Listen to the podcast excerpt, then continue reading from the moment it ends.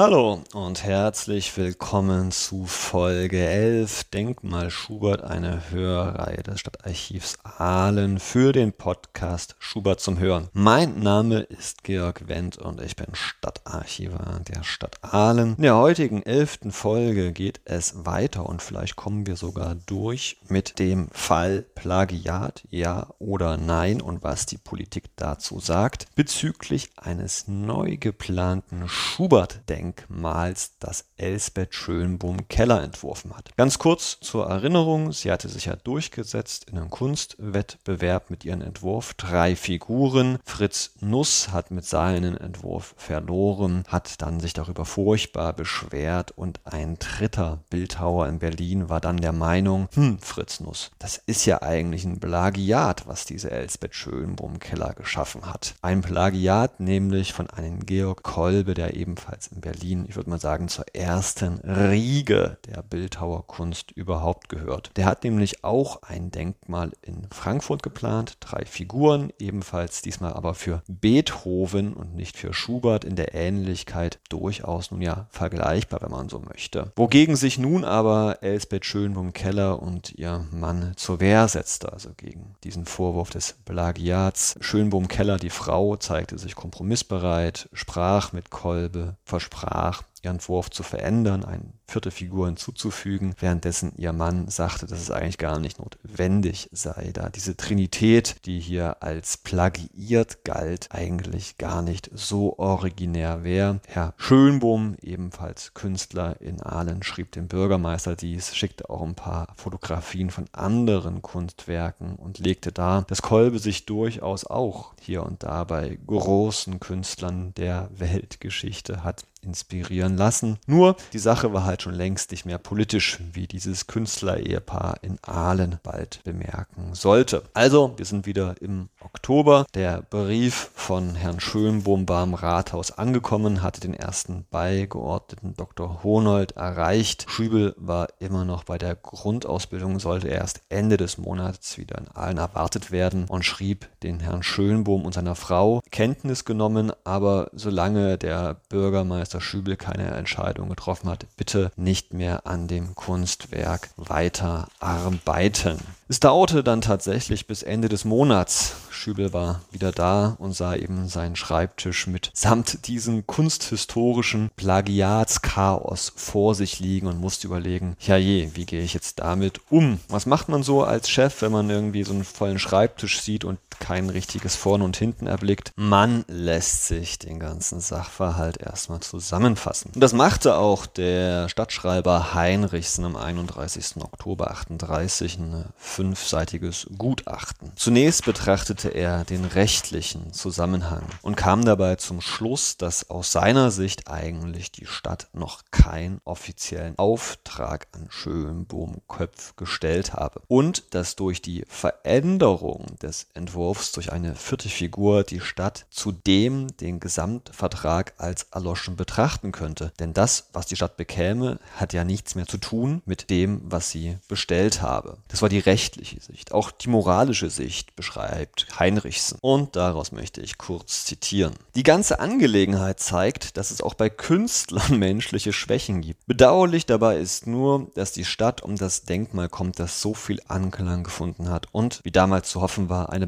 Bereicherung der künstlerischen Sehenswürdigkeiten dargestellt hätte. Im weiteren Text beschreibt Heinrichsen, dass er nicht entscheiden könne, ob es nun Plagiat wäre oder nicht. Jedoch gibt es eben zwei Tatsachen, die gegen Schönböhm sprechen. Das wäre erstens die Tatsache, dass sie eben der Stadt zu spät Bescheid gesagt habe über diesen Plagiatsverdacht. Und jetzt zitiere ich wieder zweitens Heinrichsen. Die Tatsache, dass sie sich entschlossen hat, ihren Entwurf zu ändern. Wenn das Werk tatsächlich ihrer ureigensten Idee entsprungen ist, so hätte sie es ruhig zur Entscheidung kommen lassen können. Sie rechtfertigt sich damit, dass sie keinen Konfliktspunkt zwischen sich und Kolbe liegen haben möchte. Ja, liebe Hörerinnen liebe Hörer, jetzt hier und an dieser Stelle wird eben der Elsbeth Schönbohm der Wille zur Harmonie, zum Ausgleich, zum Verhängnis. Ganz interessant ist auch noch, was Heinrichsen zu unserem Fritz Nuss sagt. Zitat: Bemerkenswert und meines Erachtens wenig rühmlich ist die Rolle, die Herr Nuss in der Sache gespielt hat. Durch den offenbar, wie aus dem Schreiben von Herrn Schönbohm vom 1. Oktober 38 hervorgeht, auf dem Wege über Bildhauer Wolf Professor Kolbe unterrichtet wurde, allerdings zu einem Zeitpunkt, wo er wahrscheinlich schon von der Sache wusste. Ja, da wäre ich mir nicht so sicher, Herr Heinrichsen. In der Zusammenfassung schreibt Heinrichsen folgendes Zitat. Die Ausführung des Denkmals in der von Frau Schönbohm jetzt vorgesehenen Form mit vier Gestalten, sie stellt wahrscheinlich eine Verlegenheitslösung dar. Doch kann dies erst nach Besichtigung gesagt werden.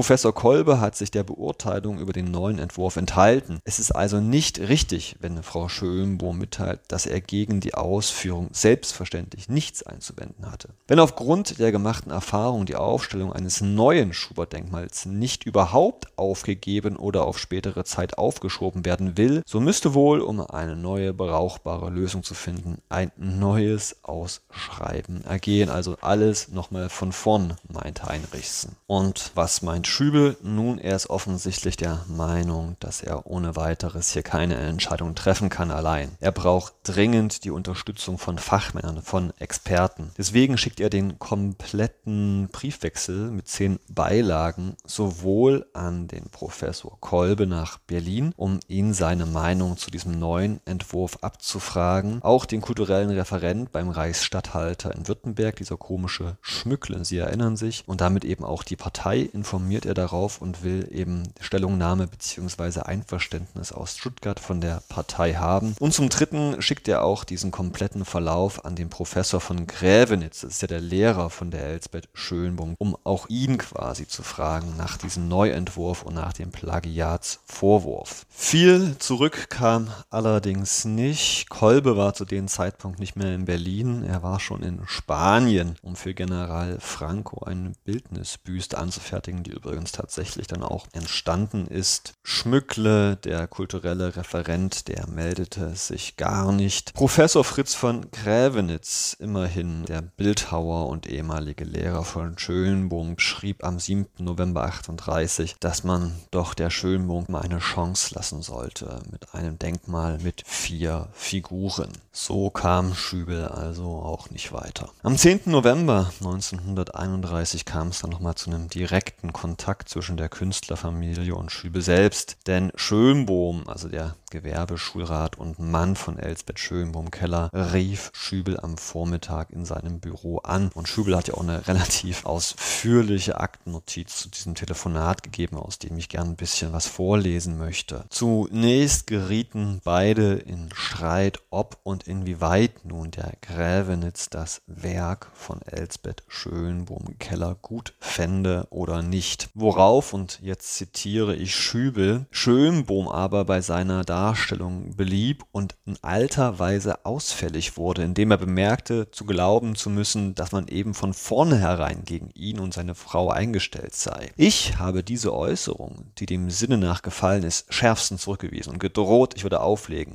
denn es sei wirklich schlimm, wenn so etwas behauptet würde. Er wisse wohl ganz genau, dass ich die Zustimmung der Ratsherren für ihn gewonnen hätte und dass ich alles getan hätte, um hier eine gute Zusammenarbeit zu gewährleisten. Mit solchen Vorwürfen komme er nicht weit. Ich würde mir das nicht gefallen lassen. Schönbohm lenkte dann merklich ein und blieb sachlicher. Schönbohm wollte mir dann einen Vortrag halten über die Intrigen in Künstlerkreisen. Ich habe ihm erklärt, dass mich das alles gar nicht interessiere. Für mich sei einzig und alleine das, was wir mit den Augen sehen, entscheidend und das sei der Entwurf in seiner ursprünglichen Form gewesen. Hierüber hätte seine Frau unweigerlich einen Auftrag bekommen, wenn sich die Situation nicht in der Zwischenzeit geändert hätte. Die Änderung der Situation sei aber in keiner Weise von der Stadtverwaltung verschuldet. Ich müsse feststellen, dass seine Frau den ursprünglichen Entwurf verlassen und damit selbst eine neue Lage geschaffen habe. Auch wenn man nicht annehme, dass ihr Entwurf das Denkmal von Kolbe zum Vater habe, so wäre das Fallenlassen des ursprünglichen Entwurfs von der Familie Schönbohm aus gesehen zweifellos ein Fehler gewesen, für den aber die Stadt wiederum nicht verantwortlich gemacht werden könne. Für die Stadt sei dieser Zustand alles andere als erfreulich. Tatsache sei zudem, dass das Schreiben von Kolbe vom 4. August des Jahres an Frau Schönbohm ja bereits im Besitz der Familie Schönbohm gewesen sei, als ich noch nahezu drei Wochen hier war. In Klammern vor seinem Grundwehrdienst, liebe Hörerinnen, liebe Hörer. Ich empfände es als einen erheblichen Mangel an Vertrauen, dass der Stadtverwaltung hiervon keine Kenntnis gegeben wurde. Ja, dass im Gegenteil noch in der zweiten Hälfte des September, als Professor Kolbe das Schreiben der Stadtverwaltung zuleitete, Familie Schönbohm erklärte, sie werde sich an Professor Kolbe wenden und uns alles mitteilen, weil sie nichts zu verbergen habe. Ich müsste feststellen, dass das ein sehr, sehr starker Widerspruch sei, der zu denken gebe. Hierauf entgegnete Schönbohm, stehe auf dem Standpunkt, dass vertrauliche Dinge, die zwischen Künstlern abgemacht würden, nicht dritten Personen mitgeteilt zu werden brauchen. Ich habe darauf erwidert, dass diese Auffassung jedenfalls dann vollständig falsch sei, wenn ein Dritter von diesem vertraulichen Ding erheblich berührt werde. Dass die Stadt von diesen Dingen stark berührt werde, braucht wohl keines weiteren Beweises. Es könne also keinesfalls damit entschuldigt werden, die ganze Angelegenheit sei vertraulich. Hier, liebe Hörerinnen, liebe Hörer, merken Sie, wie wichtig das Thema Vertrauen und Ehrlichkeit für Schübel war und ich glaube, er hat nichts mehr gehasst, als wenn er angelogen worden ist. So kommt es dann in seinen Aktenvermerk zu folgenden Schlusszitat. Schönbuch sprach dann über die seelischen Nöte, die in seinem Haus seit dem Schreiben von Kolbe eingekehrt seien. Seine Frau hätte wohl den Rechtsstandpunkt verlassen, er appelliere aber an die Menschlichkeit. Ich habe sofort erklärt, dass ich nicht beabsichtige, formales Recht anzuwenden, sondern dass ich aufgrund von Recht und Moral eine gerechte Entscheidung treffen werde. Diese Entscheidung ergebe sich aber aus der vorhandenen Situation. Am 17. November 38 kam es dann zur ersten Gemeinderatssitzung nach Rückkehr und mit dem Bürgermeister Schübel, wo er im Paragraph 235 auch nochmal die Errichtung eines Schubert-Denkmals in Aalen aufrief. Ausführlich auf 1, 2, 3, 4, 5, 6, 7 Seiten erklärte er zunächst den Zusammenhang, all das Pro und Contra, den Vertrauensverrat, das Abweichen des ursprünglichen Entwurfs und so weiter und so fort und stellte dann den Gemeinderäten eigentlich zwei Fragen.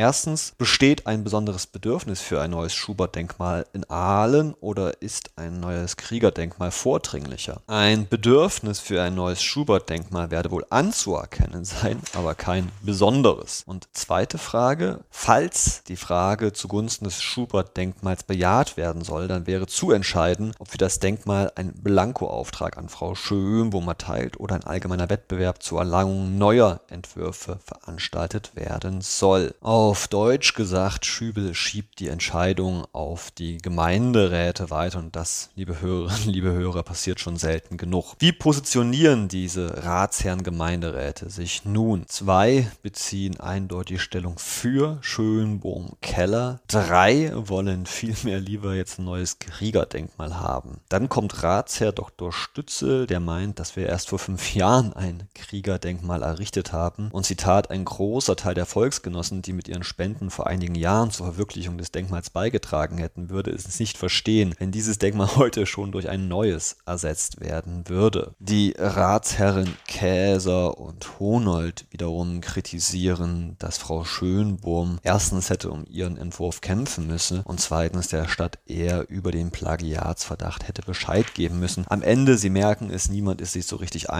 bei der ganzen Angelegenheit und was macht man, wenn man sich nicht einig ist? Man vertagt die ganze Angelegenheit. Angelegenheit. Und wie es manchmal so ist, liebe Hörerinnen, liebe Hörer, erledigen sich manche Probleme auch ganz alleine. Und in dem Fall ist es Dr. Schmückle, der kulturelle Referent beim Reichsstatthalter in Württemberg, der die ganze Angelegenheit beerdigt. Er schreibt nämlich am 15. November 38 folgende Zeilen nach Aalen. Kurz geht er auf den Plagiatsvorwurf von Kolbe ein und schreibt dann Zitat Ich kenne den neuen Entwurf noch nicht, doch möchte ich der Ansicht sein, dass einer Künstlerin, die einen derartigen Grad von Unselbstständigkeit bewiesen hat, wohl kaum die Kraft besitzen wird, etwas Selbstständiges zu schaffen. Ich stelle meine Entscheidung zurück und bis nach Kenntnisnahme des neuen Entwurfs. Frau Schönbohm-Keller gegenüber möchte ich jedoch der Stadt Aalen den Rat geben, sich äußerst zurückhaltend zu verhalten. Ich würde den ganzen Auftrag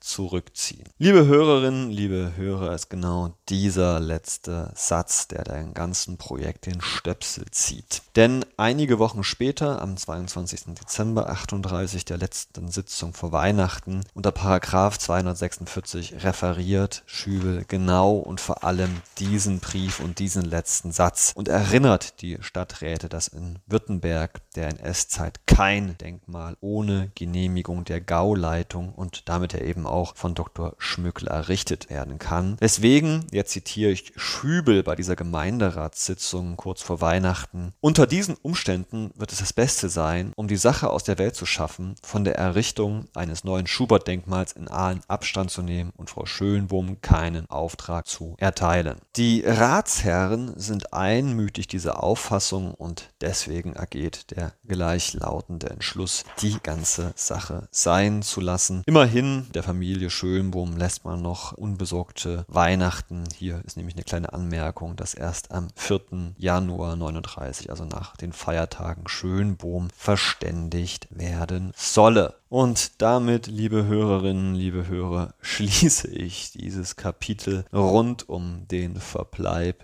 des Schubert-Grabmals und des großen Kunstskandals um Elsbeth Schönbohm-Keller und dem Schubert-Denkmal. In der nächsten Folge geht es dann weiter mit dem Schicksal des Schubert-Denkmals im Zweiten Weltkrieg und in der unmittelbaren Nachkriegszeit. Bis dahin Ihnen alles Gute, Ihr Georg Wendt aus Aalen. Tschüss und auf Wiederhören.